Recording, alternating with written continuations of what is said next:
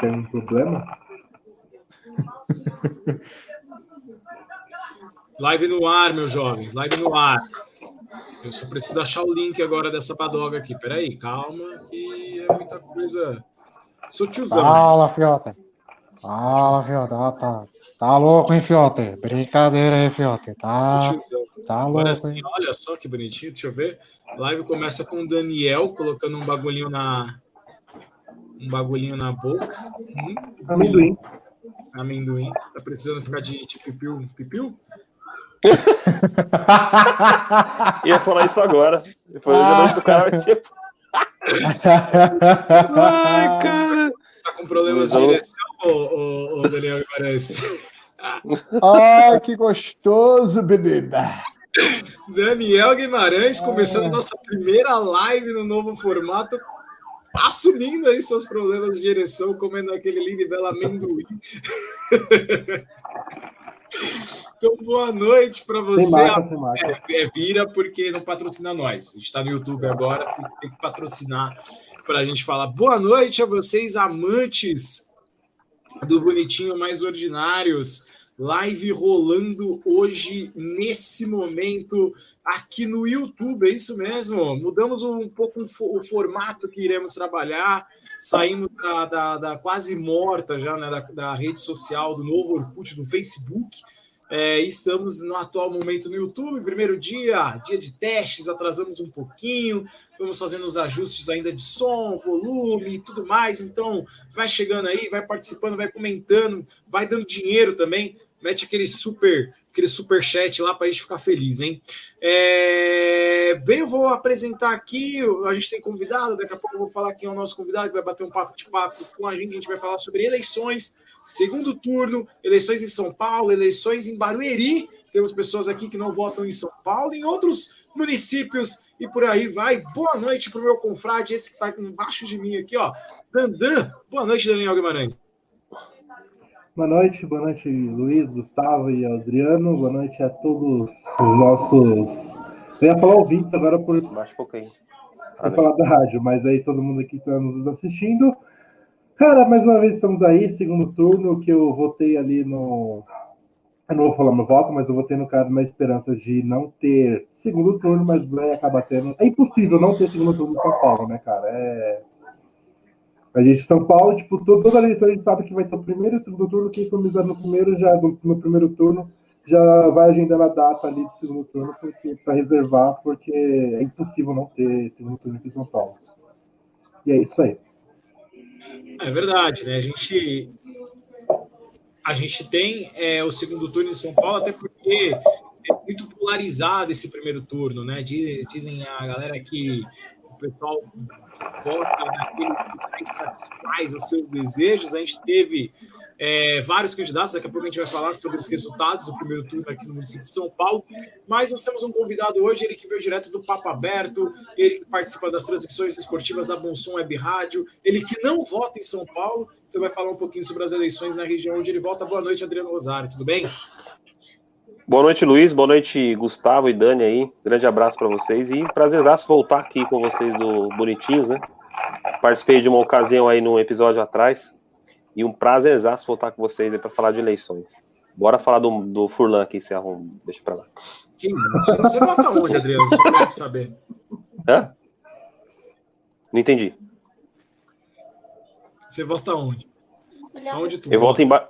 Eu voto em Barueri. Olha. Voto em Barueri. Barueri.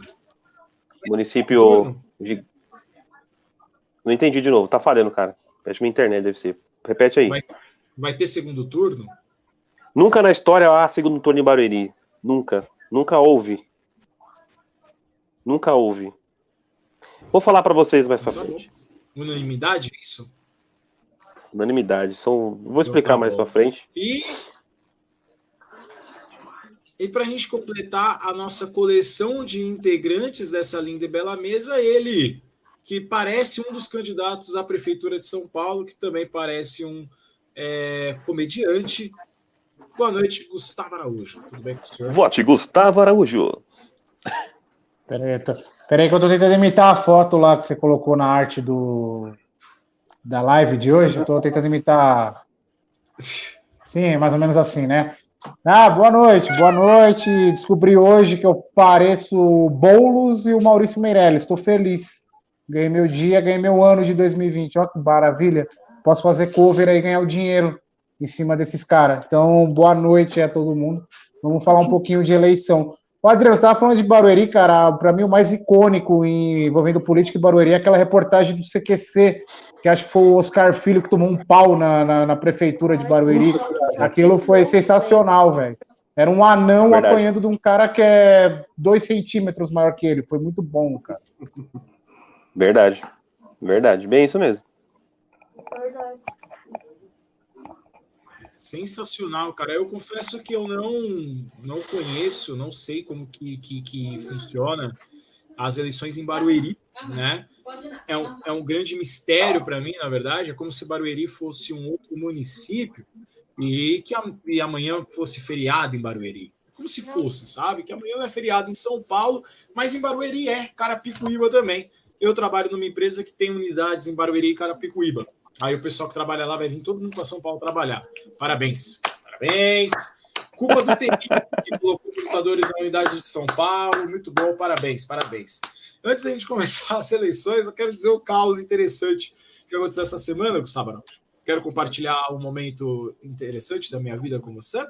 Lembrando que Poxa, eu vou precisar me ausentar no meio dessa live, que eu tenho coisas para resolver. Porque é, quando você quando você é pai, quando se torna adulto, né, as coisas acontecem.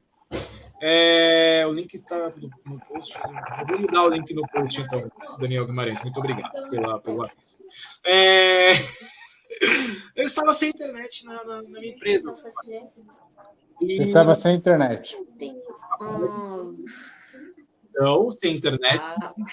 Já que nosso sistema é um sistema online. Ligamos para o TI. Alô, TI? Tudo bem? Você sabe quem é o TI da minha empresa, né, Daniel? O Gustavo Araújo. Sei então, muito bem. Que não instala o Windows sem calculadora. Liguei para o TI da minha empresa e falei: Alô, TI, tudo bem com você? Aí o TI falou: Tudo bem comigo. E disse: TI, estou sem internet.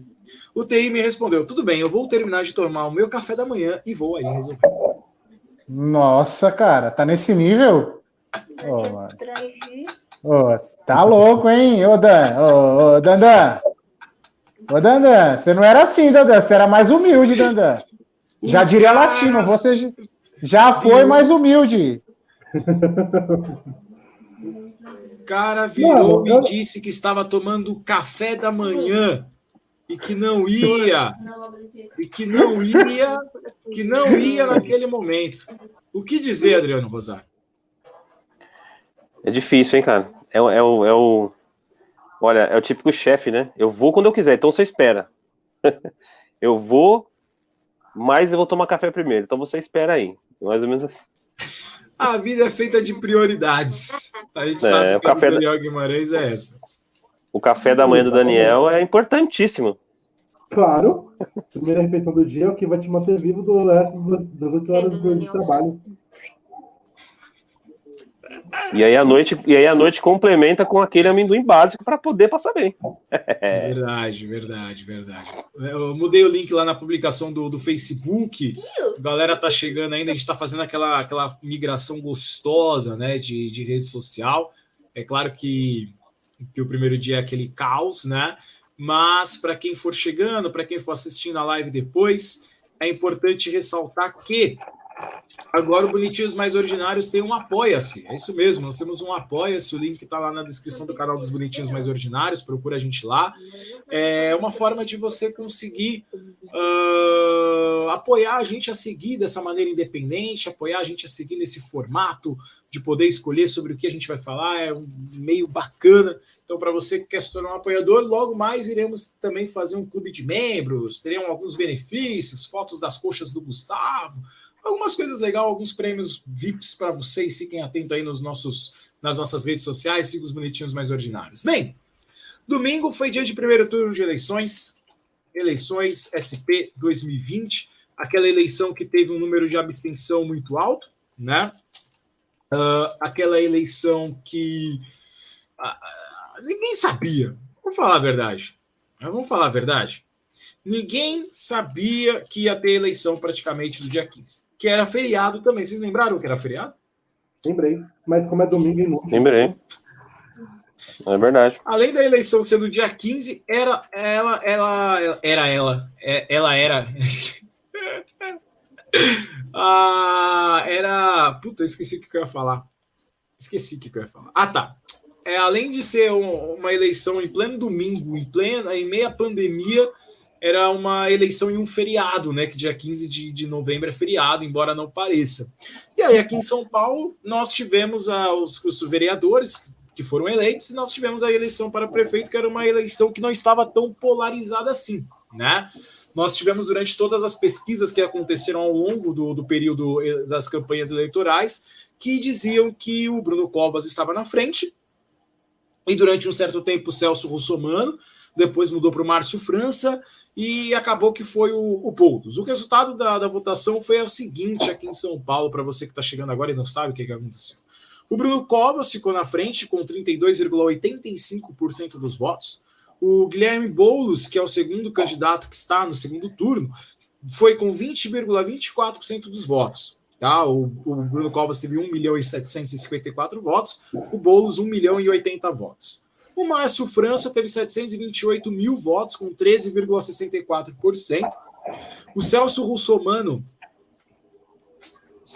teve 560 mil, meia, meia, meia, meia votos, isso mesmo, 560 meia, meia, meia, olha só esse número, com 10,50% dos votos. O Arthur Duval, conhecido como Mamãe Falei, teve 9,78% dos votos. O Gilmar Tato do PT teve um péssimo resultado, ficando atrás do, do, do Arthur Duval, né? Ele teve 8,65% do voto, um total de 461 mil votos nele. Joyce Helsman, que todo mundo achou que teria uma, um desempenho melhor, teve 1,84% dos votos, foram 98 mil pessoas apenas que votaram na Joyce Helsman. O André Matarazzo teve 82 mil votos, 1,55% dos votos. A Marina Elou do Rede teve 0,41% dos votos. O Orlando Silva teve 0,23% é, por cento dos votos. Levi Videlis, que eu vou trazer números extraordinários. Levi Fidelix recebeu 11.960 votos, cara. 11 mil pessoas, quase 12 mil pessoas votaram em Levi Fidelix, com 0,22% dos votos. Eu nem lembrei que ele estava nas eleições. Ele estava, cara. Levi Fidelix, ele que é o, ele que é o, o, o sonho de perseverança. Quando você pensar em desistir, lembre-se sempre de Levi Fidelix. E aí nós tivemos a Vera do PSTU com 3.052 né, votos, que era o 0,06%, e no caso o Antônio Carlos do PCO, que teve a sua candidatura, que está sob júdice, né, que teve 600, mano, 630 teve o candidato do PCO. Meu Deus, nem ele votou nele mesmo. Ao total, nós tivemos 6.354.100 votos. Tá? 5 milhões 338.156 votos válidos, que é 84% dos votos. 5% do total de eleitores votaram em branco. 10% do total de eleitores votaram nulos, e nós tivemos uma abstenção de quase 3 milhões do Gustavo Araújo. A gente teve uma abstenção de 2 milhões 632.587 pessoas de, do total de eleitores né, no município de São Paulo, a abstenção chegou a 29,29%. É uma das eleições com maior número de abstenções da história. Para quem não sabe, abstenção é quando você desiste. Diz, você não vai. Ah, não vou, não vou votar, não vou votar. Muito. Se diz, achou, Daniel?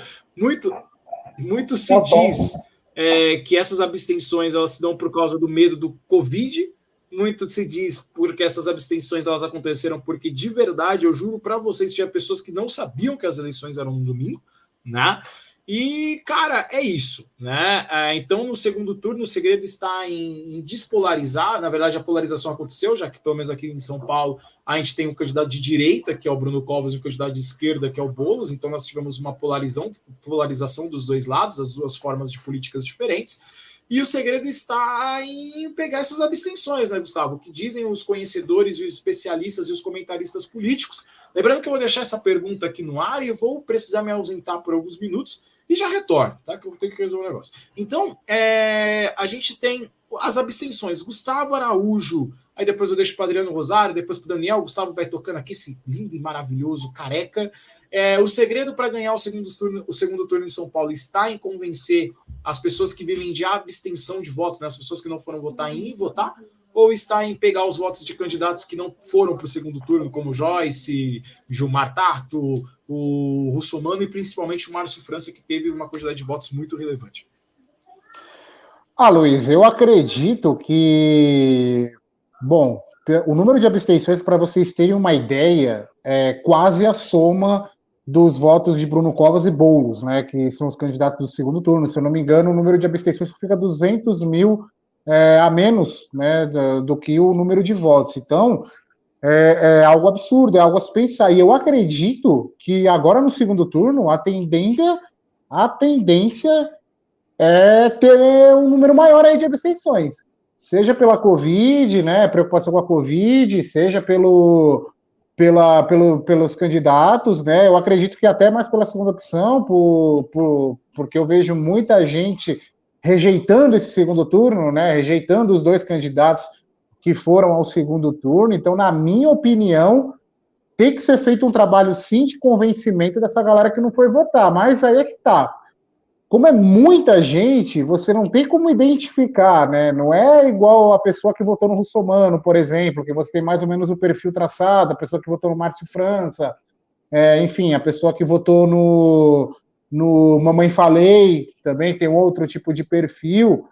Então eu acredito que vai ser difícil, vai ser difícil e a tendência, a tendência é aumentar esse número de abstenção, que é um número absurdo, 29%, né, um dos maiores que dos maiores números que tivemos, né, a de 2018, aliás, a de 2016, perdão, que foi quando o Dória venceu, já foi alto, né, o número de abstenção, foi alto tanto o número de abstenção quanto o número de, de votos brancos e nulos nessa eleição, pelo menos no primeiro turno aqui em São Paulo, diminuiu essa, essa quantidade dos brancos e nulos, né, o que mostra que as pessoas estão buscando um caminho, né, não, não estão deixando a, a, ao Deus dará, né, estão querendo alguma coisa, estão buscando algo, é, então talvez esse, esse seja o ponto positivo dessas eleições, mas, cara, é, é, é um número insano, né? Você pensar que o número de abstenções é quase a, a, totalidade, né? A soma dos votos dos candidatos do segundo turno. É um negócio a se pensar.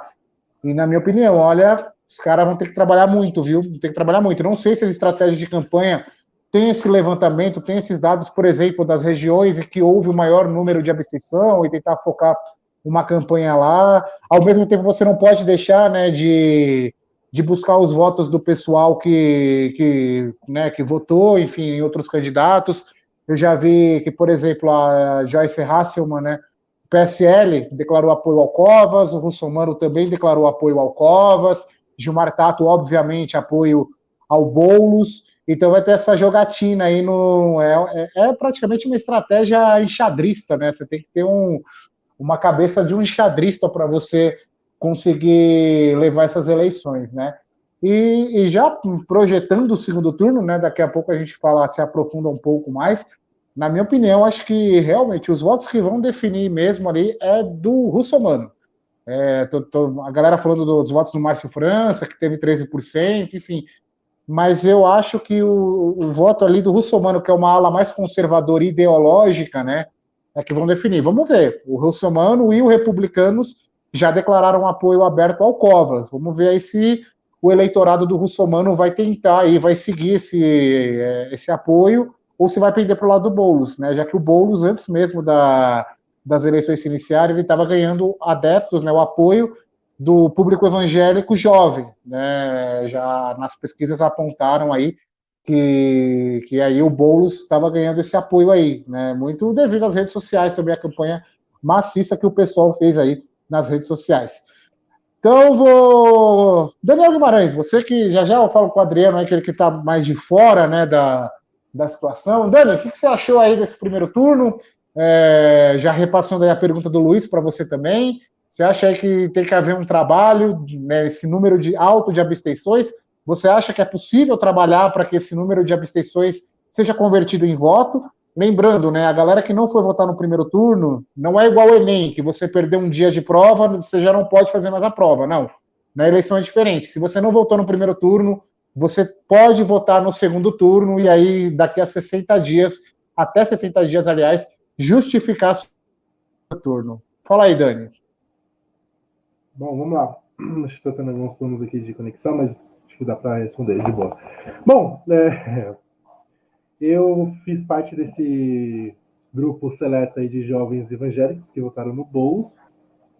É, foi essa a minha esperança dele ter conseguido ganhar no primeiro turno, mas em São Paulo é praticamente impossível ter alguém ganhar já no primeiro turno, uh, já que, cara, são 12 milhões de pessoas numa cidade só. Então, tipo, a gente vê os níveis de, de. Até o quarto, o cara que foi em quarto lugar, em quinto, teve um número ali considerado de votos, né? 10% do, do total de votos não é pouca coisa, né? Dá para se levar em conta aí que uh, o tanto de votos que esse cara aí conseguiu ter. Bom, acredito que sim, que esse pode ser o diferencial, o número de abstenções de votos pode definir sim essa próxima eleição, já que pelo tanto né, de, de votos em abstenção que tivemos aí, quase batendo ali os dois, os dois candidatos que foram para o segundo turno, foi o número também de abstenções de votos. Então, cara, é, mas aí os dois vão ter que ralar bastante, né? Os dois vão ter que trabalhar muito e muito para conseguir ter o, ter o voto dessas pessoas que não votaram. Porque, se parando para pensar, uh, não foi só porque as pessoas esqueceram, né? Foi porque também as pessoas tipo, não ligam muito para política. Isso é um fato. No Brasil, a gente não liga muito para política.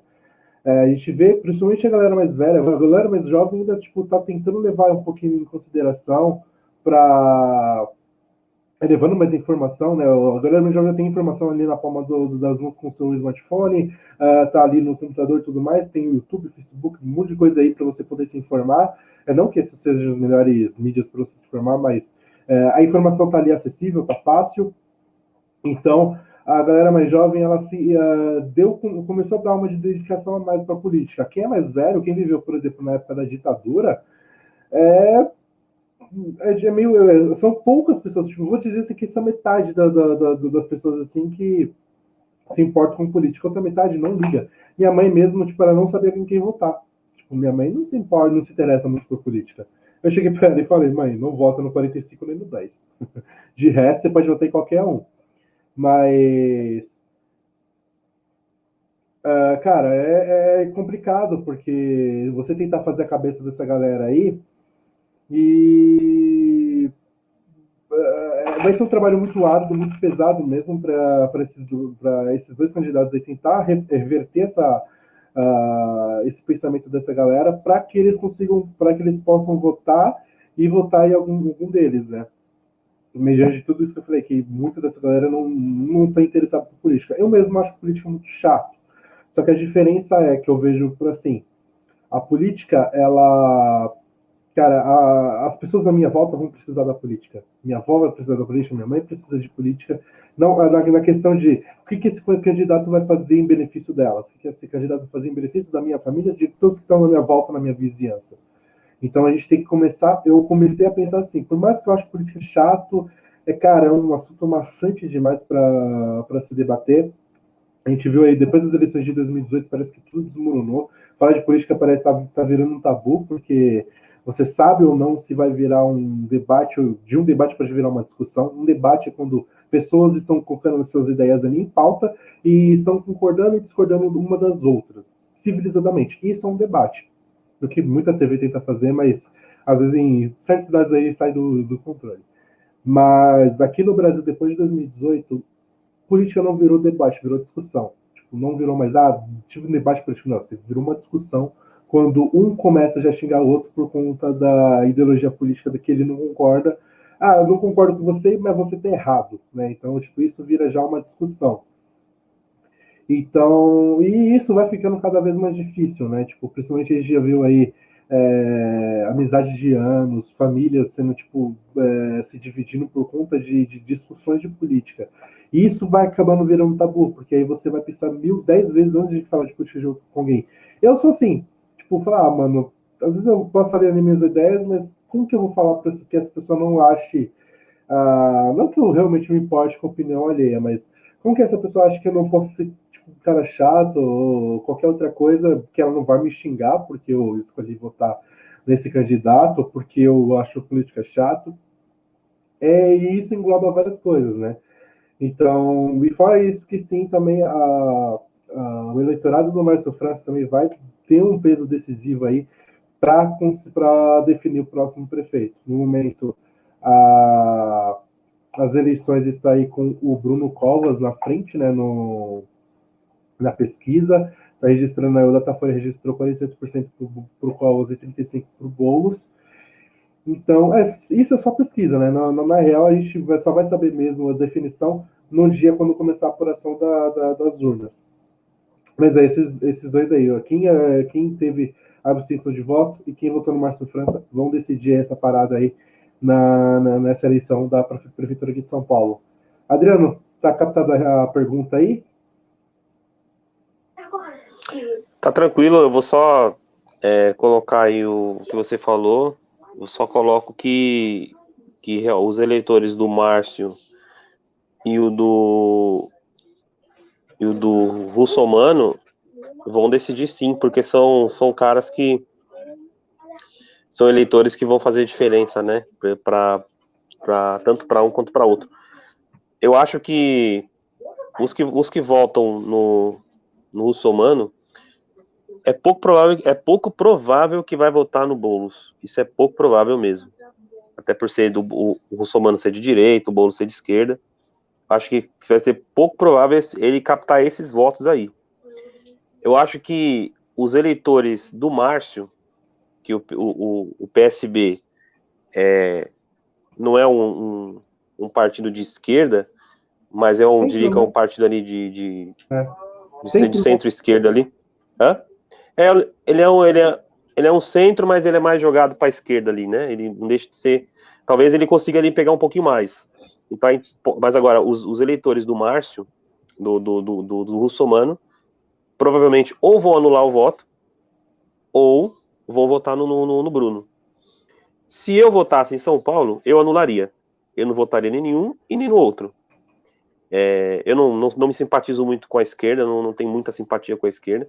Embora não tenha lado, eu não tenho lado nem direito nem de esquerda, mas eu não tenho simpatia pela esquerda.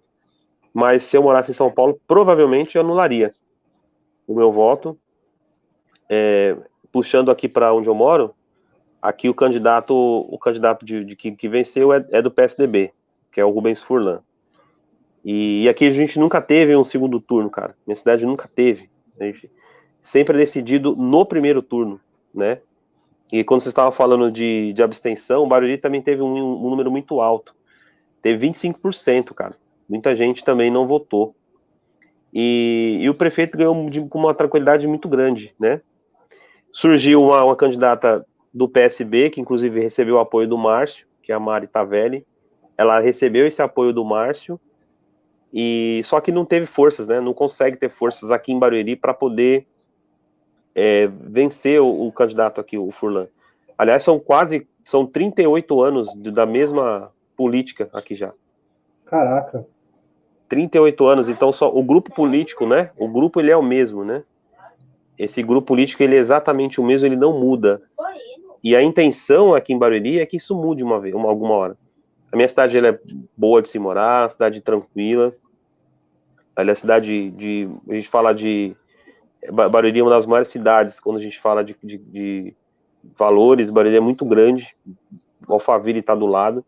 Uhum. Então, mas mesmo assim, é, essa, essas, esses dois últimos mandatos do prefeito aqui deixou muito a desejar, cara. Mas eu acho que o povo vai muito pela. Eu, eu tava vendo a, a apuração das eleições e o. Ah, o nome dele acho que é Mar. Que, que, tá, que tava na, na Globo e foi pra CNN, o Márcio, Márcio alguma coisa, um de óculos lá. Ele falou uma coisa muito interessante que ele, ele, ele disse uma coisa muito interessante que foi assim: muitos prefeitos que se, se conseguiram se reeleger novamente foi, foi por conta da pandemia. Márcio Gomes ele disse uma coisa muito interessante, foi por conta da pandemia. Então, aquele prefeito que consegue, é, durante a pandemia, mudar alguma coisa, a chance desse prefeito ganhar é muito maior, porque o povo não vai apostar no novo, né? E, e eu acho que em algumas cidades, por exemplo, aconteceu isso. Barueri não, é, não foi assim, é que o prefeito ganhou com 80, 85% de, de, de votos. 85% é muito alto. O segundo colocado teve 5%, que foi a Mari Tavelli. Então, assim, você vê a diferença que tem, né? De, de, de, de votos, de, de, de, distância de votos, ele ganhou com uma tranquilidade tremenda, entendeu? Então, mas agora, São Paulo, São Paulo é. Vai ser uma briga muito grande, é uma briga muito louca mesmo. E, mas, eu repito, se eu, se eu morasse em São Paulo, provavelmente eu anularia, anularia meu voto, Dani.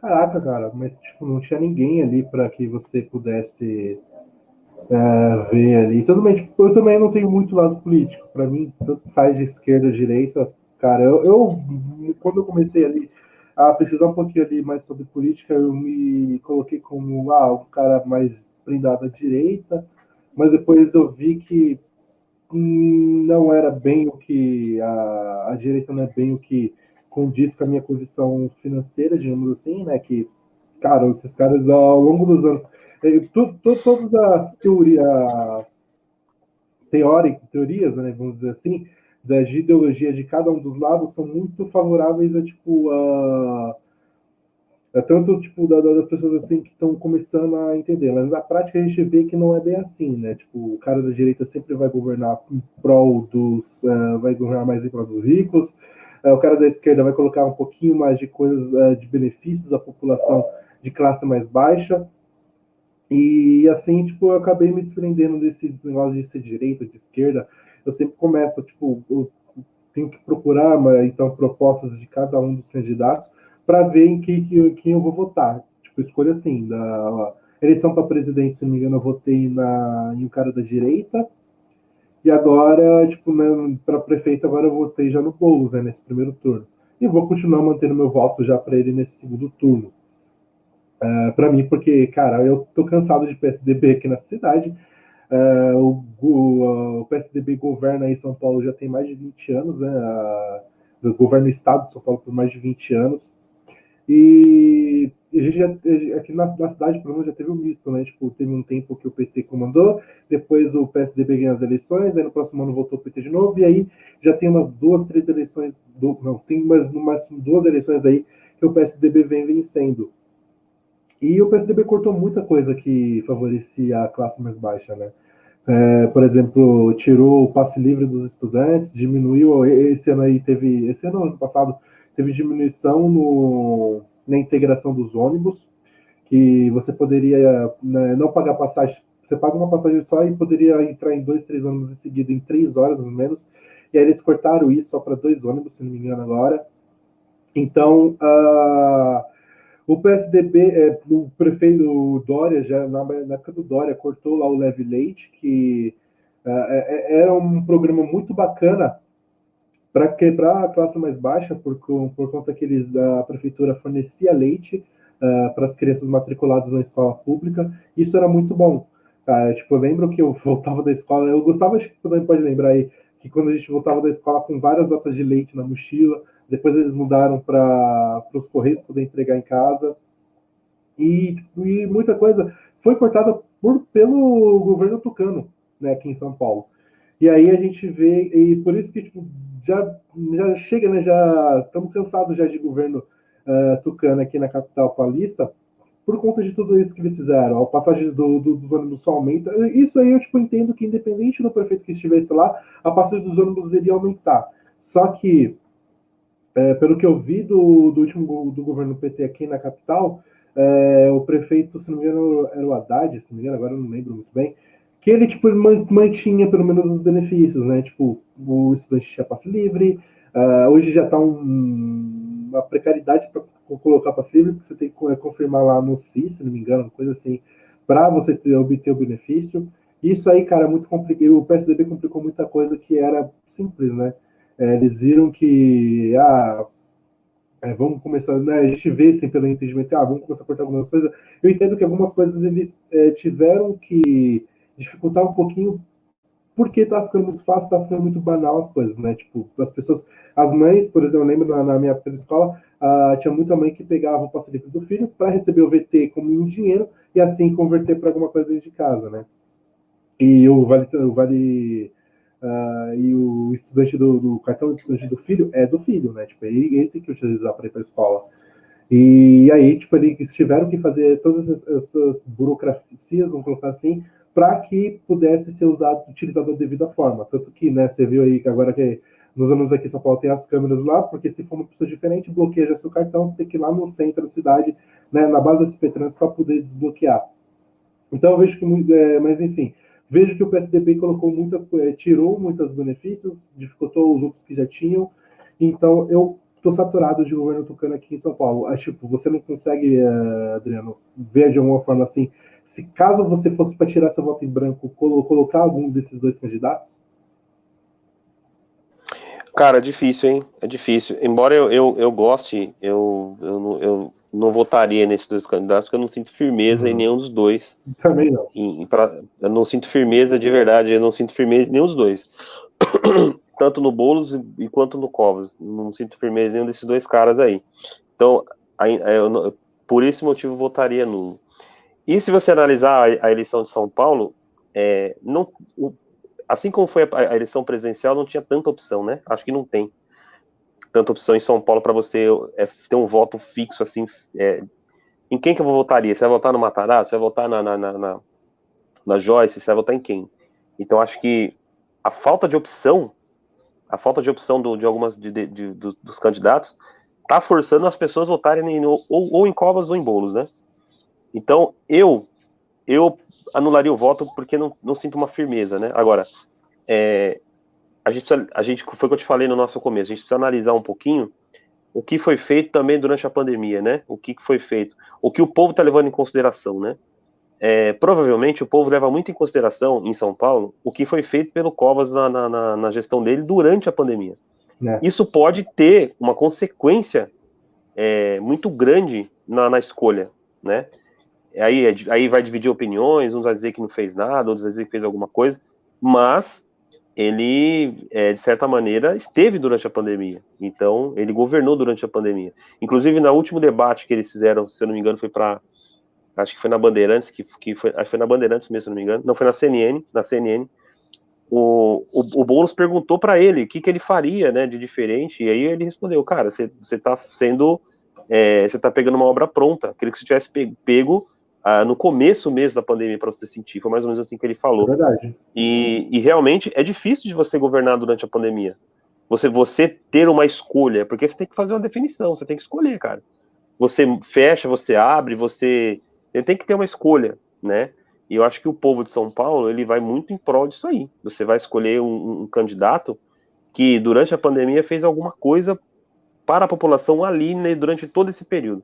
Então acho que essa escolha aí se você for, se for parar para analisar friamente aí, aí o povo vai direcionar o seu voto pro, pro, pro, pro Covas justamente porque ele, o que ele fez na pandemia.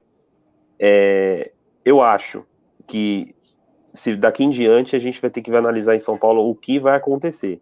É, será que o que o, o Boulos vai conseguir levar São Paulo é maior, São Paulo é muito grande, cara. São Paulo é gigante. E eu vejo o Boulos, olha só que interessante, eu vejo o Boulos como um, um, novo Lula, cara. O Boulos ele vai crescer muito em popularidade, ele vai crescer muito em. Se ele conseguir vencer em São Paulo, e ele seguir o mandato dele até o fim, se ele não parar daqui dois anos para se candidatar para. Ele, ele já disse que não, né? Eu vi uma, eu vi uma declaração dele, ele disse que não vai sair para presidente daqui dois anos. Agora, se, se, se ele manter os quatro anos de mandato, fizer um bom, uma boa gestão em São Paulo, ele, assim, é uma, é uma, é uma nova esquerda que, que vai nascendo já com a liderança do Boulos, porque, embora o pessoal só teve quatro candidatos eleitos né, no Brasil, né, isso não estou contando o segundo turno, mas o nome do Boulos é muito forte, se caso ele consiga vencer e faça uma grande gestão em São Paulo. Eu prefiro esperar, embora eu não more, não more em São Paulo, mas eu, eu prefiro esperar um pouquinho, né, para analisar aí é, o nome do Boulos, mesmo se ele vai ser esse novo nome para a esquerda, se ele, se o, ou até mesmo se o Covas vai conseguir é, ficar quatro anos fazendo também uma boa gestão, a gente tem que analisar tudo isso aí, cara. Acho que o eleitor de São Paulo tem que parar, pensar em todas essas situações aí. Pensar nos dois anos que o Covas teve e pensar também nos quatro anos que o, que o Boulos possa ter. Então é muito interessante. é uma eleição que vai, vai dar muito o que falar, cara. É, antes do Gustavo agora comentar um pouquinho mais, é, lembrando que o, o nosso ex-governador, né, que é o nosso atual governador, perdão, o nosso ex-prefeito, que foi o João Dória, falou a mesma coisa, que desde o primeiro mandato, da primeira vez que ele se elegeu a prefeito, foi eleito a prefeito, ele disse que não ia concorrer a governador. E aí a gente viu aí a mostra que o cara falar concorreu a governador e ainda conseguiu ganhar né? Muito na, em prol da. conseguiu ganhar ali no interior de São Paulo. E aí, tipo, a sociedade de novo ficou abandonada, veio e entrou o Bruno Covas. E esse, se não me engano, você ainda pode ainda melhorar ainda a precisão da informação. Se não me engano, ele já é o segundo prefeito consecutivo que faz isso, ou terceiro? Na verdade, ele é o segundo, né? Porque o Serra fez isso, né? É, o Serra, era, pre, era prefeito, né? Também falou que não largaria a prefeitura para disputar governo e acabou indo para a eleição, né? Para governador dois anos depois. Então, ou seja, é praxe do, do, do, PSDB, né? Fazer esse tipo de coisa, né? Prometer e não cumprir, né? Com as palavras. Eu não duvido nada que o Bruno, se eleito, né? Se eleito, que eu, que eu, aliás, eu tenho uma opinião que eu acho que ele vai ser eleito, né? Não é a minha escolha também, mas eu, acredito, eu acho que caminha para isso. É, eu não duvido nada que daqui a dois anos ele possa largar a prefeitura também para disputar o governo do estado, porque o estado de São Paulo é algo impressionante. Eu não sei, eu acho que o, sei lá, os, os tucanos ele deve, devem ter colonizado isso aqui, isso aqui já virou uma colônia do PSDB, né? Porque só Sim, eles Gustavo. ganham, cara. Pode falar. Tem uma coisa muito interessante, tem uma coisa muito interessante aí que, que é bom até colocar, porque o, o prefeito de Barueri, ele ganhou com uma certa facilidade aqui, e, e ele é um nome muito forte para concorrer em São Paulo para 2020, para 2022, para governador. Ele é um nome muito forte dentro do próprio PSDB, com todos os problemas que, o, que o Rubens Fulano já teve, ele é um nome muito forte para concorrer. Então, se o Bruno ganha, provavelmente o Bruno não vai sair para governador. Ele não vai querer sair. Tanto que o, que o vice-prefeito do, de, Barueri aqui já está preparado para ser prefeito. O, o Furlan, ele, ele era, se eu não me engano, eu só vou, só vou, ver, eu vou lembrar direitinho o, que função que ele fazia aqui em Barueri, mas ele era da secretaria do governo aqui de Barueri, e ele já está preparado para ser, ser o futuro prefeito aqui, porque o Furlan provavelmente sai para governador agora em 2022 a filha do Rubens Furlan, a Bruna, já está no seu terceiro mandato, ou segundo ou terceiro mandato, para deputada federal. Uhum. Se sair agora, se sair agora, vai ser a quarta vez ou é a terceira, não me recordo direito. Mas o nome do, do, do Furlan é muito forte para assumir o governo de São Paulo. Então, acho que essas eleições aí, se o Boulos não sair 2022 para o governo, então para a presidência, ele vai permanecer, o Boulos permanece, eu acho, mas o Bruno não sai. Acho que o Bruno fica os quatro anos seguidos à frente. Eu não acho que eu, eu acho que ele não sai. Cara, aliás, aliás, né? Aliás, falando só do, do outro lado, né, Dani, do Boulos, né? É, cara, a única chance que o Boulos tem de ganhar essa eleição, e pelo jeito, essa chance era o PT não entrar na jogada, velho. Era o PT não entrar na jogada. Aí vai, aí vai o seu Gilmar Tato. Segunda-feira, o que, que ele faz? Não, vamos agora apoiar o companheiro Boulos. O que, que o Lula faz no Twitter? Peço ao povo de São Paulo que coloque o companheiro. Cara, será que esse partido de merda não percebeu que ele tá com o filme queimado? Não Já vai era. voltar tão cedo ao protagonismo, porque eu refalo e repito: o Bolsonaro tá lá porque realmente a culpa é do PT. Porque em 2018 você tinha o Ciro Gomes, que era um candidato forte. Inclusive, as projeções, não só de pesquisa, tá? Porque pesquisa tem umas aí que são bem furadas. Pesquisa tem, uma, tem hora que ela dá uma furada gigante, né? Mas as projeções, né, já, já indicavam que o Ciro era o, era o único cara que ia bater de frente com o Bolsonaro, que, tenha, que teria a chance real de levar a presidência.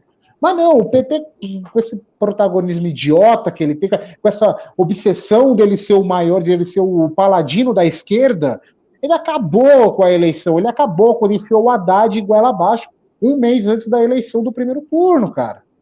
Então, quer dizer, o, PT ele já. E em São Paulo, pior ainda, o PT em São Paulo ele tá com o filme queimadaço faz anos. Faz O PT nunca teve sucesso aqui em São Paulo. Teve a Marta Suplicy por um mandato.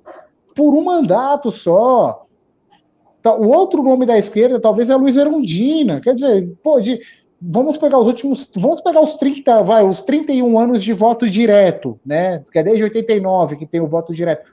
Cara, dois sem emplacar duas pessoas só, porque se eu não me engano, a Erundina era do PT em 88. Dois candidatos. Cara, será que não percebeu? Será que essa galerinha aí da estrela não percebeu ainda, cara? Né? É, então, é, apoia, mas PT, apoia, mas apoia em silêncio. calado, silêncio, silêncio.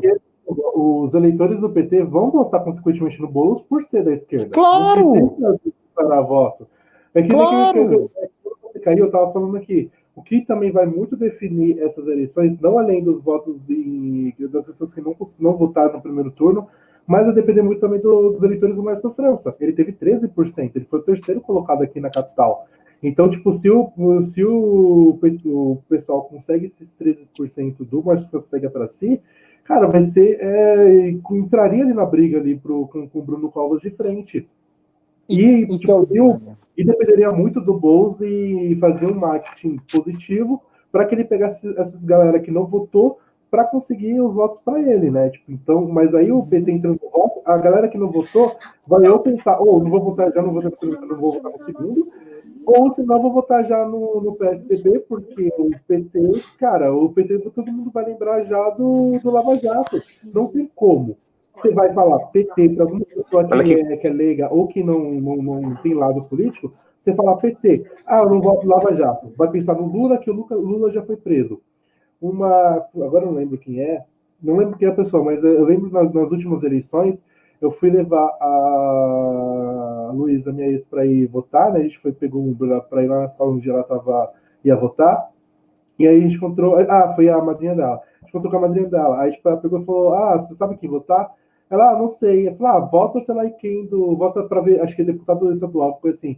Vota no fulano de tal, ele é do PT. Ela pegou e falou, ah, não voto no PT.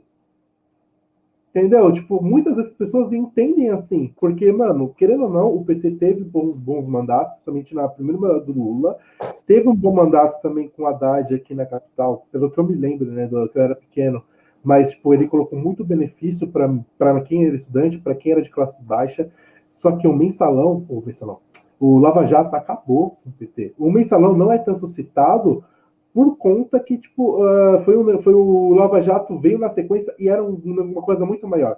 Foi, na, foi um pouquinho antes do, do Lava Jato explodir de verdade. O mensalão também estava lá, existia o mensalão.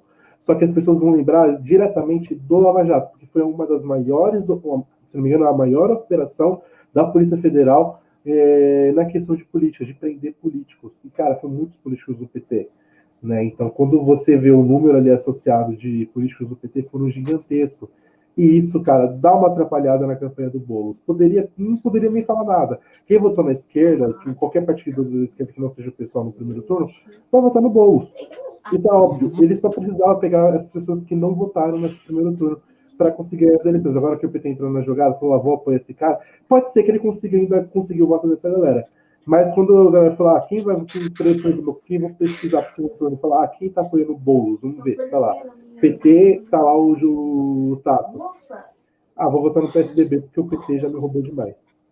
É, você, então, munici... você tá dando munição pro, pro, para todo o marketing do, do, do, PSDB falar o seguinte, e foi o que você falou, Dani, você falou exatamente o certo. É obviamente que quem é de esquerda vai votar no bolo, sem dúvida nenhuma. Mas é aqueles, aqueles indecisos que são que, que, que votaram os outros candidatos.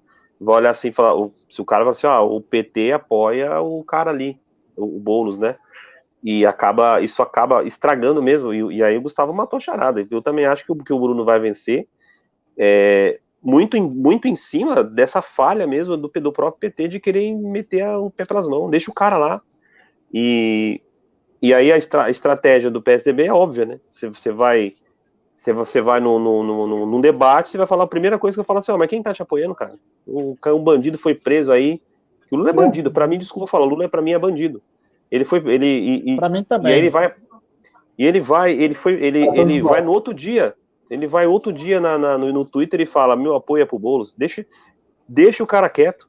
E aí, é, e, e certamente a, a estratégia do, do, do, PSB vai ser essa: vai usar isso, exatamente isso, nos debates, na, na, na no, quando tiver na, na, campanha, vai usar essa estratégia e o Boulos, infelizmente, vai perder. Eu, eu, queria, eu queria, inclusive, perguntar pro Boulos agora se ele ficou feliz com esse apoio.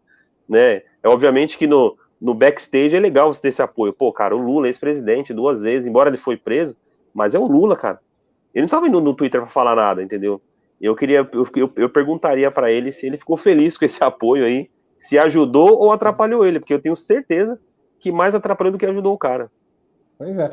é eu queria só destacar aqui, é, do, pegar o um ponto positivo né, de cada campanha até agora, do Boulos usou a internet, usou as redes sociais como válvula, como impulsionamento, como válvula de escape, como tudo. Ótimo, ótimo.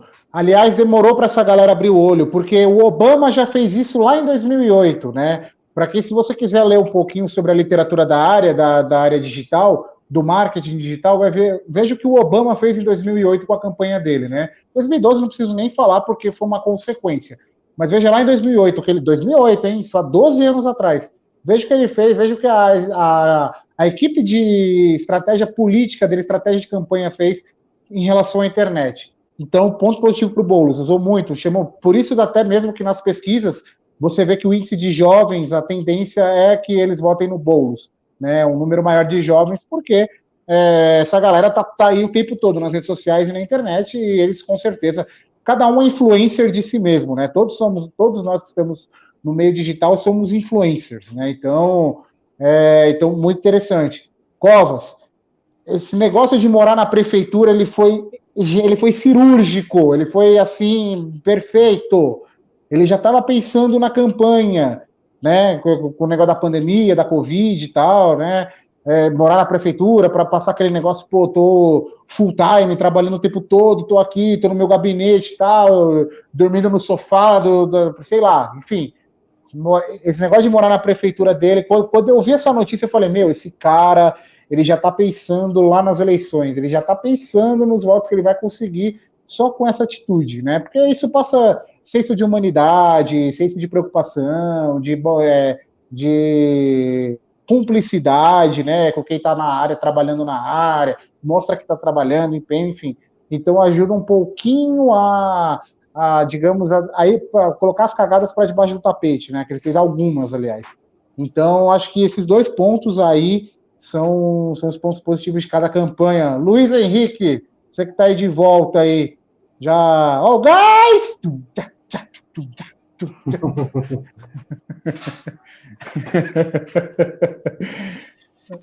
Depois da imitação, né, pai de família, é, é, assim, sobre Bruno Covas e Boulos, a gente tem novamente é, aquele cenário polarizado, que é um cenário perigoso, porque em 2018 a gente teve esse cenário. Na verdade, a primeira vez que ele foi forte foi em 2014, quando a gente teve Dilma versus Aécio, né? E esse horror que, que se criou, porque assim, a gente teve é, brigas por causa da eleição do Bolsonaro, mas eu acho que a do Aécio ela ainda foi mais violenta, né? Porque uhum. a galera defendia o, o Aécio e, e, e, eu acho que ela foi uma, um debate mais fervoroso. Foi um duelo de esquerda e Cara, direita. Vou... O Bolsonaro. E eu votei no Aécio, hein? Que bosta. É, então. Ah, vai tomando seu cu. e o.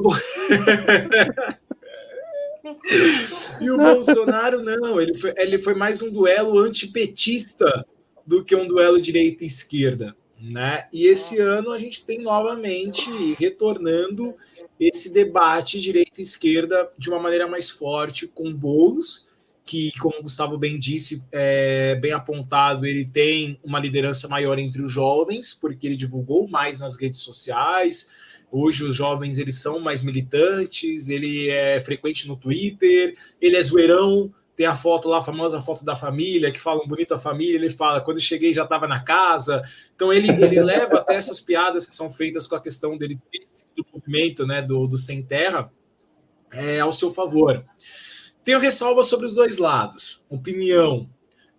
O meu grande problema com o Boulos são dois. O primeiro é que eu não acho o MST um movimento digno, não acho, me critiquem, me cancelem, não acho, não gosto do, do MST, embora eu acredite que existam pessoas que sim precisam de moradia, tem muito aproveitador dentro desse movimento, né? Tem muita Ui, gente. O safado elitista.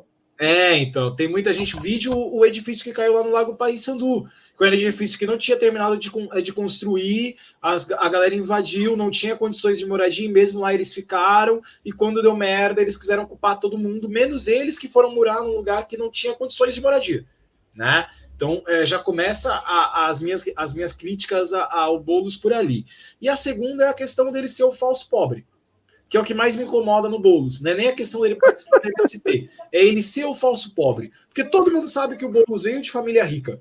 Todo mundo sabe que o Boulos veio de família rica. E não tem problema nenhum você ter nascido rico, sabe? E você ter uma cultura e participar de movimentos sociais. Porém, parece que ele veste a carapuça de ser pobretão, de, sei lá, só ter um Fusca, só ter um Uno, é, anunciar patrimônio. É um Celta. É um Celta, né? Anunciar é um Celta. É um Celta. Anunciar patrimônio de mil reais, sendo que a gente sabe que tem mais, até porque ele foi professor universitário.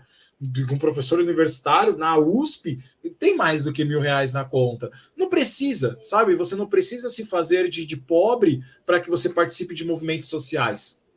Eu acho esse é a minha grande ressalva sobre o Boulos. Ele faz esse joguinho de ah, eu sou pobre, vote em mim. Não gosto. É, Bruno Covas. O Bruno Covas ele consegue é, fazer aquela política do PSDB que eu, como paulistano, já estou cansado. Uh, e aí a gente vai entrar num outro detalhe. Eu acho que a probabilidade do bolo ser eleito pelo fato das pessoas estarem cansadas do PSDB é maior do que pelo que ele tem de bom. Uh, eu acho que vai se tornar mais aquele voto de não quero Covas, o que é o grande problema da política no Brasil hoje em dia, né? Que a gente comentou até nas eleições, é, no, na live que a gente fez sobre as eleições dos Estados Unidos, que é a gente vota em um porque a gente não quer o outro. Que é a minha grande crítica ao segundo turno. O, eu, eu acho que a eleição tinha que ter o primeiro turno, o cara que ganhou mais voto vai. Porque no segundo turno, eu obrigo um cara que votou, por exemplo, no Gilmar Tato, a escolher entre bolos ou covas. Ou seja, se ele não quiser nenhum dos dois, o que, que ele faz? Ele, ah, eu não quero Covas, vou votar no Boulos. Aquele famoso voto útil. Todo voto é útil, gente. Todo voto é útil, não existe essa. Vou dar meu voto útil. Parece eu no primeiro turno. Eu ia votar em um candidato, ia votar no Márcio França, votei no Boulos. Por quê? Mandei no grupo ainda, voto útil. Falei, porra, o França não vai pro segundo turno, vou votar no Boulos. Olha que bosta, cara. Eu votei num cara que eu não queria, porque eu queria que ele fosse pro segundo turno, porque eu não quero que o Covas seja eleito. Né? Eu voto porque eu não amor. quero que o Covas seja eleito Primeiro, é, o voto do amor. Primeiro que ele tirou a integração do bilhete único, né? Diminuiu. Ele diminuiu a, o passe escolar, né? Nossa, passe escolar velho, eu, né? Ele diminuiu, ele tirou o leite das crianças. A gestão escolar que ele fez nesse momento da, da pandemia foi ridícula, né? Ele sucateou céus. É, salas que tinham 30 alunos estão com 100 alunos matriculados. E aí eu faço uma pergunta é, para você, acredito que você não vai ver, mas se um dia você ver isso, me responda, Covas. Como que você coloca 100 alunos matriculados numa sala do céu é, de fundamental de primeiro ano? E se as aulas voltassem, o que, que você ia fazer com essa galera? Só uma pergunta, assim, a nível de curiosidade, porque ignorou-se toda a capacidade de sala nesse momento de pandemia para falar todo mundo está estudando. Peraí, estudando não, tá todo mundo matriculado. Além do fato de eu acreditar e ter quase certeza que se eleito o Cova sai em 2022 para ir para governador quando o Dória for para presidente e o vice dele que está sendo investigado por corrupção vai assumir a prefeitura de São Paulo. Né? E da última vez do, que o PSDB deixou a gente dar mão, eles deixaram a gente com Kassab. A gente não pode esquecer disso. Kassab é herança do governo PSDB. Né? Ladrão de leite. Eu acho que uma pessoa que rouba leite de criança não merece perdão. Essa é a minha opinião, Gustavo. Vagabundo! Respeita o doente! Vagabundo! Você lembra disso, cara, dessa você surtada? Lembra, da Marta é, fazendo a campanha pelo PMDB para a prefeitura e querendo pegar o fato do Kassab não ser casado?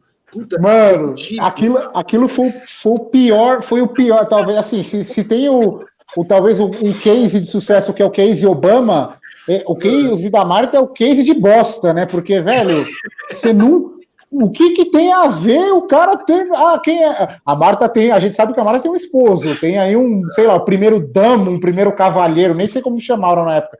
Quem é a primeira dama do Kassab? Ah, velho. Ô, cara, me poupa, velho. Não, eu tô preocupado, tô nem aí se o cara é gay, se não é, se deixa de ser, se dá o butico, se não dá, velho. O cara tem que governar a cidade, cara. O cara tem que se preocupar em governar para as pessoas, velho. Esquece esse negócio de, ai, de. Se fosse então, é... o Bruno Covas é da putaria, porque o cara é divorciado e aí tá, tá aí solteirão na pista, moleque piranha, velho. Então, quer dizer. O que me incomoda no Bruno Covas é que ele não tem uma babá para ficar com esse filho, né? Porque ele leva esse é. filho pra tudo que é lugar, cara. Ele vai no flow, ele leva o filho. Ele vai na apuração da escola de samba, ele leva o tá filho. lá o moleque. E o moleque, cara. Que não e sai o moleque se... Sim, é isso que eu ia falar. Ele tá jogando, tá jogando Fortnite na certa. Pode ver que o moleque tá lá no Fortnite, no Free Fire da vida, certeza. Agora, Luiz.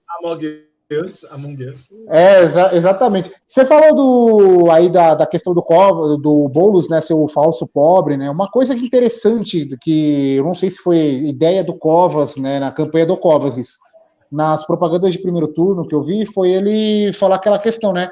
Não, a minha profissão é político, eu sou político, né? Ah, falo que político é, não é profissão, que político não deve ser rico, não deve ganhar, mas essa é a minha profissão, esse é o meu trabalho, é o meu sustento é meu trabalho é prefeito, eu sou político, né? Ele colocou mais ou menos isso na campanha dele, principalmente na campanha da TV, né? Da propaganda eleitoral da TV. Então, eu achei esse ponto. No começo eu falei, hum, como assim, velho? O cara fala que é político, né? Aí depois eu vendo comentários de especialistas, né? Eu parei pra pensar, falei, caramba, não é que é verdade, velho? Tipo, me caiu a ficha e falou, pô, legal, velho. Mostra uma transparência, né? Entre a transparência, né? que, que o povo espera ver do, do político, né? Então, achei, achei legal esse negócio aí dele, estrategicamente falando, foi legal esse negócio dele ter falado, não, eu sou político e quem disse que político não tem que receber, né? Ele tem que receber, é o trabalho dele, é o meu trabalho, eu vivo disso, né? Então, eu acredito que, que, que esse ponto também aí da, da, da, campanha do Covas foi interessante. É, agora, o Luiz, o, o, outro ponto, cara, acho que é o ponto, talvez é o mais crucial, velho. É, eu continuo com esse negócio de que vai ter um número maior de abstenção, viu, cara? É, ainda mais agora com a mídia novamente bombardeando a tal segunda onda do, do Coronga, né? É, eu acredito, cara, que esses 2 milhões e tralalá aí, 2 milhões e meio, se eu não me engano, quase, vão aumentar, velho. Vão aumentar porque agora é uma escolha mais facilitada, né? Porque você só tem que votar em uma pessoa, então você, não precisa, você precisa decorar um número, então pessoa que não quer votar, muita rejeição entre esses dois candidatos. Se a gente pegar o índice de rejeição, né, que as pesquisas apontavam, é, se eu não me engano, o Covas ficou em segundo e o Boulos em terceiro, né, em rejeição. O Russomano foi o candidato que ninguém votaria de jeito nenhum, né, que, que levou a esse, esse glorioso prêmio. Né, aliás, Beijo, Russomano.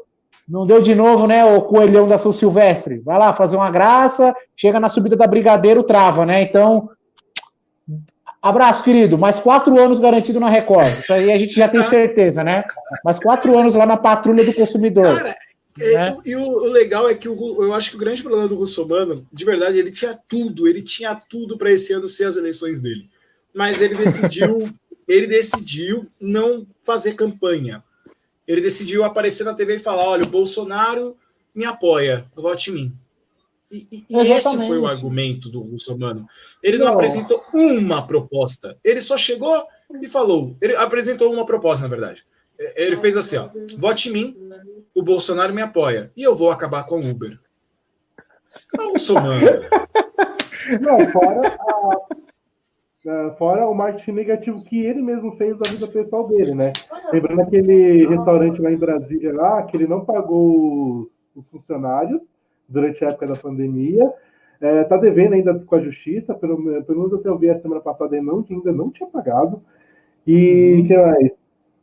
Deu mais um rolo aí também, né? Que ah, ele também fazia fazia acordo com, com algumas empresas, chegava lá no programa dele, pegava o concorrente daquela empresa que ele fazia acordo e, tipo, meio que tentava sujar a fita dos caras lá para que, ó, compre ali no, no, no, cara ali que, né, tipo, que tá me patrocinando. Então, é, tipo, ele, então... ele mesmo fez um marketing negativo para ele mesmo, porque qualquer cara que parar para pensar, tem só um, usar 3% do cérebro para poder parar e raciocinar. Vai entender que o cara já não é uma gente legal, assim, um cara bacana para comandar. Exatamente. Eu acho que a pá de cal do Russomano foram aquelas declarações, né? Primeiro ele criticando a questão dos faróis, né? Em alusão à consciência negra, né? Ele criticou, falou que era. Acho que ele chamou de vandalismo, se eu não me engano, um negócio assim, ele falou.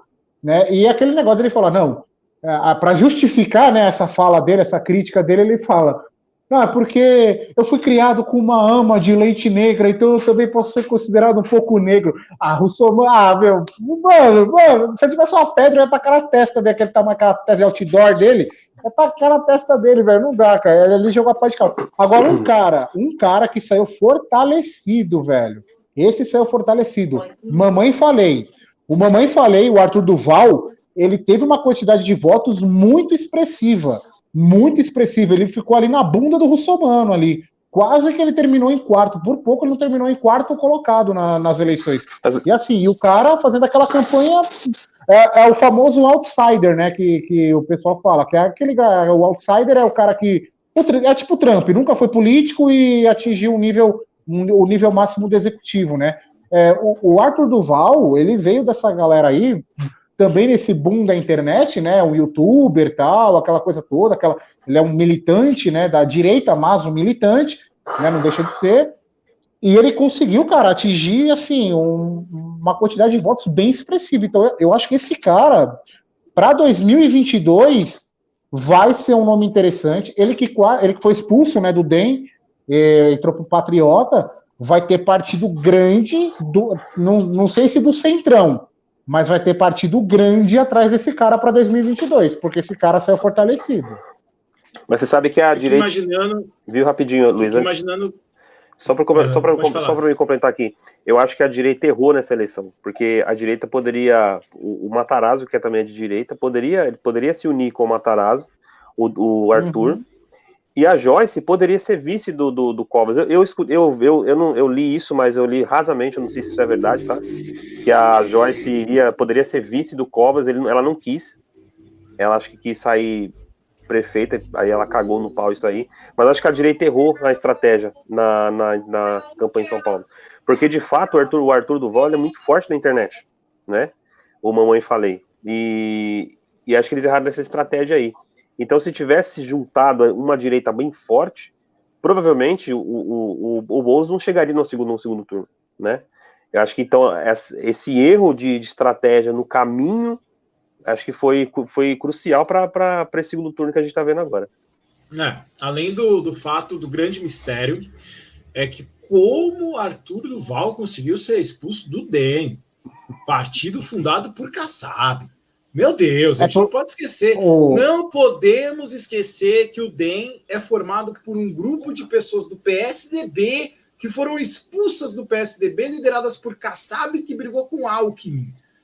Parece Igreja Universal, cara. A Igreja Universal que é assim, né? É, ele queria se recandidatar à prefeitura. Na verdade, o Democratas, o, o DEM Democratas, é uma ramificação do PSDB que ah. foi fundada por Kassab como que é. Arthur Duval conseguiu ser, conseguiu ser expulso desse partido.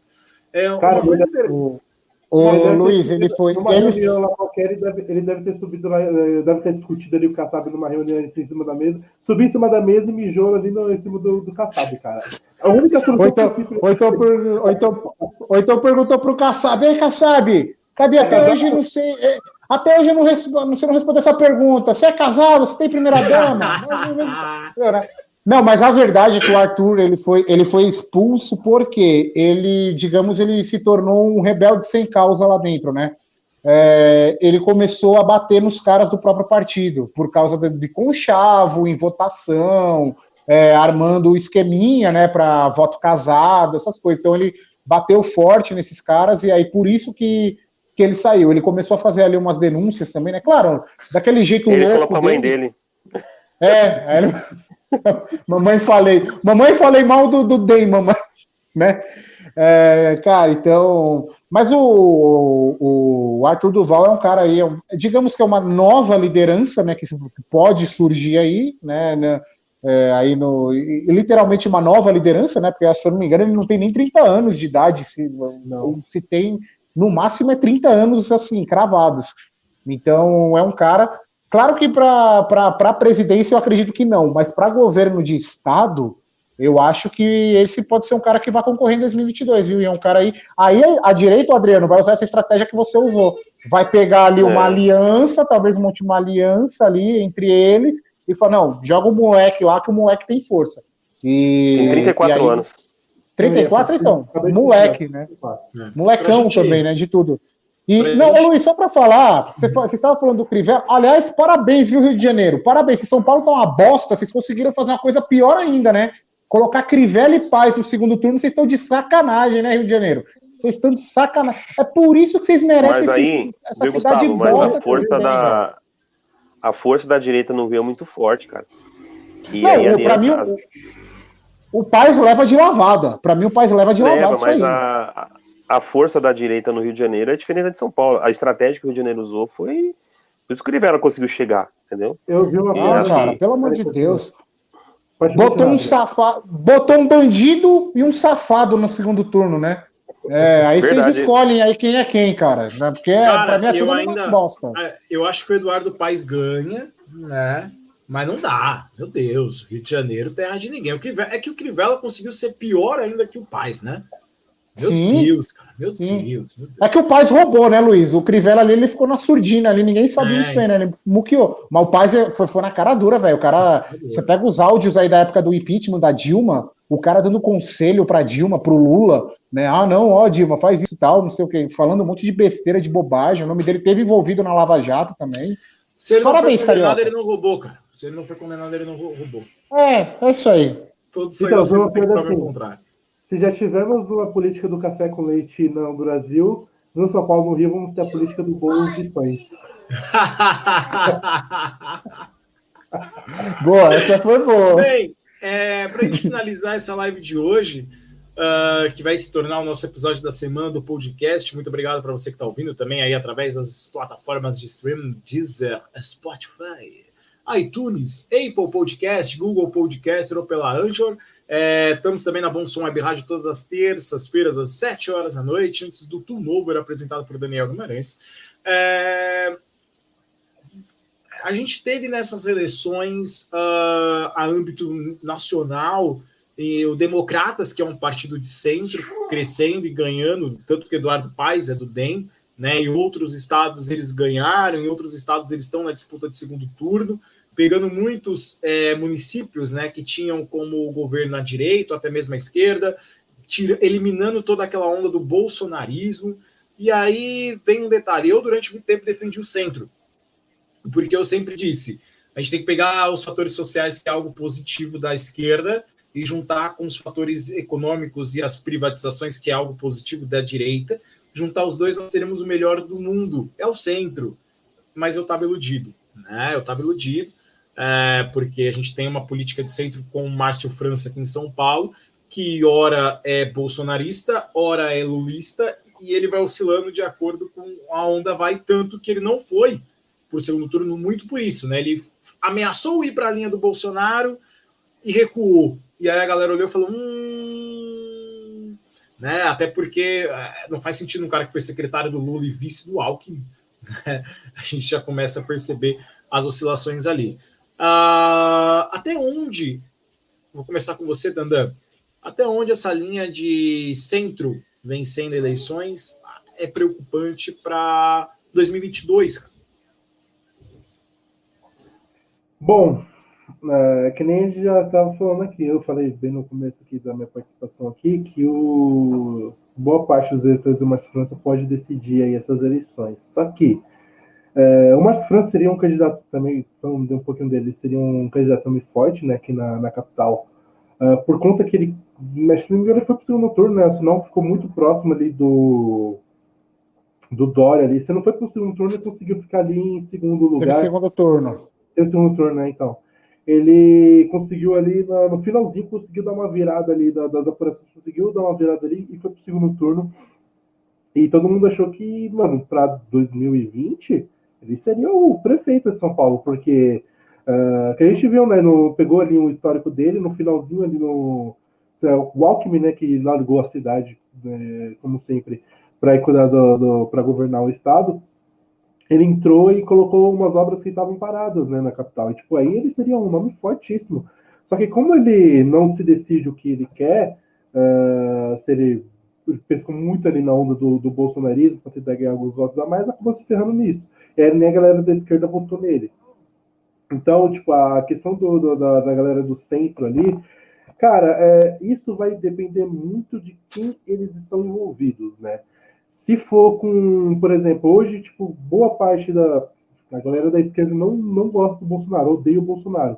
Se o cara, se, se, se os caras eles uh, começarem a flertar com, com o Bolsonaro ou com o partido deles, enfim, com, ou com algum partido da direita que seja igual ao partido do, do, do presidente, uh, isso pode atrapalhar eles com os votos da galera da esquerda caso eles forem mandar alguém ali para concorrer às eleições. Então, cara, é, é, é, é, um, é um grupo ali, um seleto grupo ali, que fica, tipo, pisando em ovos, porque eles têm que tomar muito cuidado com o que eles estão, com o que eles estão fazendo.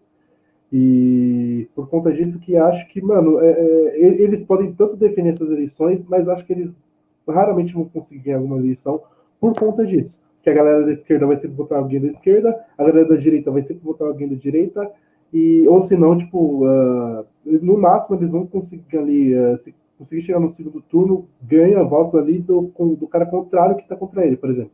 Se é o centro contra a esquerda, os caras vão ganhar o voto da direita, e por aí, e por aí vai.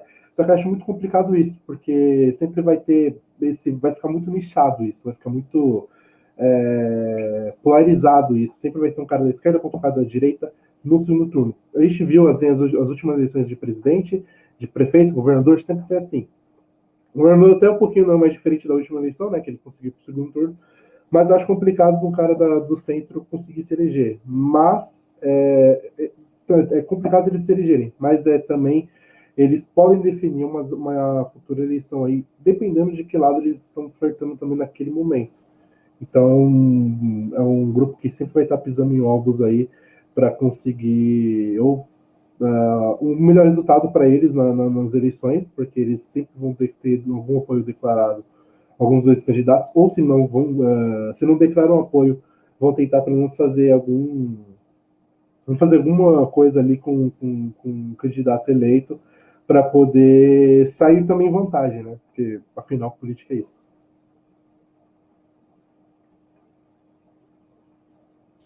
Adriano, você que foi eleitor de Aécio, só decepção, cara. Você, você só me Nem me fala, triste. cara. me arrependi também, bicho.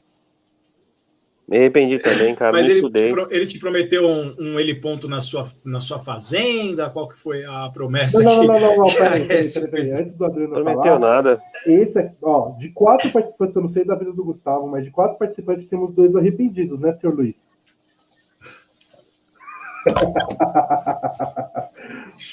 Esse sujeito aí votou num candidato que hoje é atual governador, o Adriano. Ô, Adriano, o apelido do Luiz é Luiz Holiday, pra você ter uma é. ideia. Mas peraí, peraí. Votei, votei, votei em Dória há oito anos, há quatro anos atrás. Eu tinha 22 para 23 anos, era um jovem iludido. Acreditava que ele seria gestor Sim, sim, tirei foto dele varrer na rua no primeiro dia. Postei foto quando saiu a notícia que ele doava o seu salário. Hoje eu peço desculpas. Todo dia de manhã eu acordo, abro a janela e falo: desculpa. Vou andando, pego o ônibus, vejo ônibus lotados, pessoas reclamando do governo, eu falo: desculpa. E assim vai, cara. É, é, o que eu peço. Adriano, você que, que, pelo que eu vi, né, por ter votado no Aécio, tem aí é, um lado mais destro na sua vida do que canhoto que você acha das vitórias do centro é, aumentando? Você tem medo do centrão? Cara, eu, eu, Luiz, eu não tenho lados, tá? Direita nem esquerda para mim, não, cara. Eu não, eu não, não costumo muito a ter lados, não, aí de, na política. Eu, eu sou muito. Fico muito por fora dessa, desse lado aí de esquerda e direita. É, e, e, eu me arrependi de ter votado no Oeste, cara. Eu falei, puta merda, votei nesse vagabundo, que bosta. Mas votei. Acabou, ainda bem que ele não ganhou, ufa, menos mesmo mal. É, ainda bem que ele não ganhou. Mas o, o, o centro, cara, ele, é uma, ele vai ser uma balança para 22, cara. Então, assim, ele, ele não sabe que lado que vai ficar, né? se, se, se 22 o Bolsonaro sair para presidente, eu vou apoiar o Bolsonaro. E se ele estiver ganhando, melhor ainda. Se a esquerda tiver um candidato bom e estiver ganhando, eu vou apoiar também. Então, assim, a esquerda, o centro é aquela, aquele, aquele fiel da balança, né? Então ele vai, vai, vai todo mundo querer, vai todo mundo querer pegar o, o centro, né? Parece aquelas, parece aquelas garotas de programa que fica de cantinho de esquina. Todo mundo quer pegar o centro. E 22 vai ser diferente, né? É, então acho que o centro vai ser uma surpresa para muita gente 22 aí. E eu espero, cara, que, que as pessoas votem com consciência, cara. Votem, não votem pelo lado, direita e esquerda, votem pela consciência do que o seu candidato te vai, te, vai, vai te mostrar, do que o seu candidato vai te falar, né? É, leia a proposta, eu acho muito, muito bacana. Você entrou no site TSE, vai lá, cara, pesquisa, baixa o plano de governo do cara, estuda e depois cobra do que ficar polarizando uma eleição, polarizando, isso vai ser só, vai ficar pior para todo mundo, para mim, para você, aí depois a gente se arrepende, depois vai querer chorar, igual você chorou aí, você tirou foto com o cara limpando a rua. É, olha, e aí, é, isso aí a gente, a gente, o brasileiro tem que aprender um pouquinho a mais aí, a estudar mais o seu candidato. Isso serve para minha cidade, isso serve para São Paulo também, isso serve para o Brasil. Se estudar o candidato, a chance de você errar é muito pequena, cara muito pequena uhum. mesmo. E eu, eu espero que dê certo aí, que o povo estude. Amém. É, eu vou, vou falar sobre, sobre o centro do Gustavo. Eu, tô, eu fico muito curioso para, por exemplo, um presidente do Centrão ser eleito. Fico curioso de verdade para saber, porque assim, o grande problema do centro é que o centro geralmente ele é maioria na Câmara, porém ele nunca está no poder né? Ele nunca está no governo, mas ele é a maioria dos deputados. Ele nunca está na presidência, mas ele é a maioria dos deputados. Ele nunca está ali, mas ele é a maioria dos senadores. Ou seja, o, centro sempre é a maioria, porém ele nunca está no cargo, sabe, no cargo de poder. Eu sei lá, gostaria de ver o que seria do centro se ele tivesse o poder. Será que ele saberia usar? Porque a gente viu aí que, que dois, três anos com com o vice da Dilma lá, né, o nosso Temer, foram tenebrosos, né? Ele pegou a economia e enfiou no cu. Essa é a grande verdade. E eu gostaria de ver o que seria, o que seria, por exemplo, do Ciro, Ciro Gomes, que ali falou que ia limpar o nome de todo mundo. Eu queria ver se esse cara chegasse no poder, sabe? Uma galera do Democratas, esse pessoal. Fico na dúvida se seria tão ruim uh, ou se eles não saberiam o que fazer. Eu suspeito que se o centro chega no poder, eles iam olhar e falar: tá, e agora? A gente nunca chegou nessa parte, sabe? Quando você tá no, no, Tinder o dia inteiro, aí deu match, você fala: puta, e agora? Lascou. Eu, você pergunta, eu... oi, oi, tudo bem? Tô bem, você? Tô é. bem. E agora? O que eu vou perguntar? nunca cheguei nessa... Você quer sair comigo? Quero. Puta, eu nunca cheguei nessa parte, cara. Como que faz agora? Eu acho que é o tá centro tá assumindo a presidência do país. Eu acho que eles iam assumir a faixa e falar, tá, e, e, e agora? O que a gente faz? É, a gente tem que tomar alguma decisão, porque ele tá acostumado muito a apoiar os outros, mas nunca ele tomar a decisão.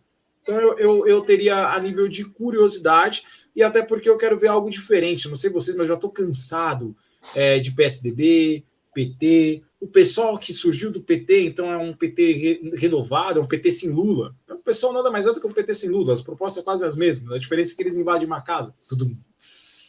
Mas. É, e faz greve, né? Tem que lembrar que a vice do Boulos é a Eurodina, né? Que, que defendeu a greve lá, a louca lá de 300 dias. É, então, assim, cansado da direita que não, não entrega mandatos, que privatiza tudo. Ah, vamos privatizar os banheiros. Ah, vamos privatizar as escolas. Vamos privatizar a prostituição, sabe? É, é complicado, cara. Eu desconfio que eles privatizam as próprias esposas. É difícil. Então, ah, seria legal ver. É, é, verdade, eles não têm esposa. O Dória tem, o Dória tem. É, então, fico, fico, Sabemos que. Tem dúvida, viu? É privatizada. É. Fico, fico na dúvida. Eu acho que ele privatizou também. Será acho que, a esposa do Kassab é privatizada? Então, a, o Dória, ele sabe, o, a esposa dele pode ser privatizada, mas ele não é privatizado, ele é socialista, porque ele divide com seis mulheres ele e é ainda é não dá, dá migalhas ainda é. para elas.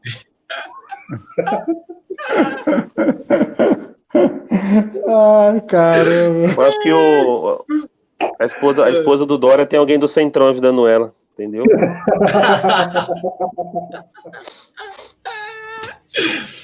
Estão ah, entrando no centrão da esposa do Dória. Bem, é, gente. Sabia até eu começar é, Então eu gostaria de ver, até porque. É, até para a gente ter algo diferente, sabe? Eu quero algo novo. É, sei lá, uma mãe falei, Joyce Helson, Márcio Freitas, essas pessoas novas para ver se muda, cara, porque tá, tá foda, sabe? Então, sei lá, eu, eu vejo eu, eu vejo com olhos de preocupação, mas eu vejo com olhos também que seria legal a gente ver a mudança. Pode dar ruim? Pode dar ruim, mas já tá dando, né? Sabe, é com você. Então, Luiz, estava falando aí do centrão, né, de ocupar o poder tal. Para eles não, não, é interessante, né, ter uma figura central ali, apesar de que já tá já já ali dentro de Brasília nos corredores rolando para que o Bolsonaro se filie a um dos partidos do centrão, que esqueça essa ideia de fundar o próprio partido e que entre em algum dos partidos aí pertencentes ao centrão, né, alguns assessores mais próximos já trabalha com essa ideia para 2022. É, o Centrão não quer aparecer, Luiz, porque o Centrão, ele, quem governa, né, quem detém o poder são eles. Eles não precisam. Por que, que a Dilma caiu? A Dilma só caiu porque ela parou de fazer acordo com o Centrão. Pode ver. Quando teve aqueles atritos lá entre ela e o Eduardo Cunha, que na época era presidente da Câmara dos Deputados, ali começou a derrocada da Dilma, ali começou a Dilma quis medir força, quis mostrar que ela é a valentona, que só ela, com o Lula por trás ali como escudo e ela ser do peito de aço, que ia resolver alguma coisa. Não deu em nada, ela tentou desafiar e se ferrou. Então, é, o Centrão tá ali já faz muito tempo. Para mim, é, dentre esses, todos esses partidos que estão aí, né, um dos mais sujos, mas um dos mais sujos disparado é o MDB. Porque o MDB, você pode ver, toda eleição eles estão apoiando quem ganha e sempre querem, em troca desse apoio, 200 mil ministérios, 580 mil cargos de confiança no governo. Então, é, o país está na mão desses caras. O país está na mão dessa, dessa, dessa gente, infelizmente, dessa, dessa gente podre, né? É, um pouco do que nós estamos vivendo hoje, essa situação que nós estamos vivendo, é porque pessoas pertencentes ao Centrão governam essa porcaria. É por isso. Então, o Bolsonaro, para eles, por exemplo, se o Bolsonaro se filiar, resolver se filiar a um partido do Centrão, vai ser o teste de ferro da galera, né? Vai ser o que, o, o que a Dilma foi na época do Lula, no primeiro mandato, né? Quando ali estava tudo certinho, todo mundo era amiguinho de todo mundo, né? É, e, vai, e vai ser com o Bolsonaro em 2022, né? É, então, para derrubar esse sistema é muito complicado, é difícil de, assim, é uma, é uma barreira quase que intransponível. É, tem que se então, eles, né, Nego? Exato, exatamente, Adriano. Infelizmente, aliás, infelizmente tem que se alinhar a eles, porque o único jeito de você conseguir governar minimamente é dando condição para esses caras, né? Tanto que a gente for ver o Bolsonaro, o Bolsonaro é um puto incoerente, porque quando ele entrou, qual foi uma das primeiras coisas que ele disse? Acabou, toma lá da cá, tá ok? Não tem mais essa política aí de tomar lá da cá. Gentil, aí acabou, porra, tá ok? É política nova agora, não, política, vou acabar com a velha política.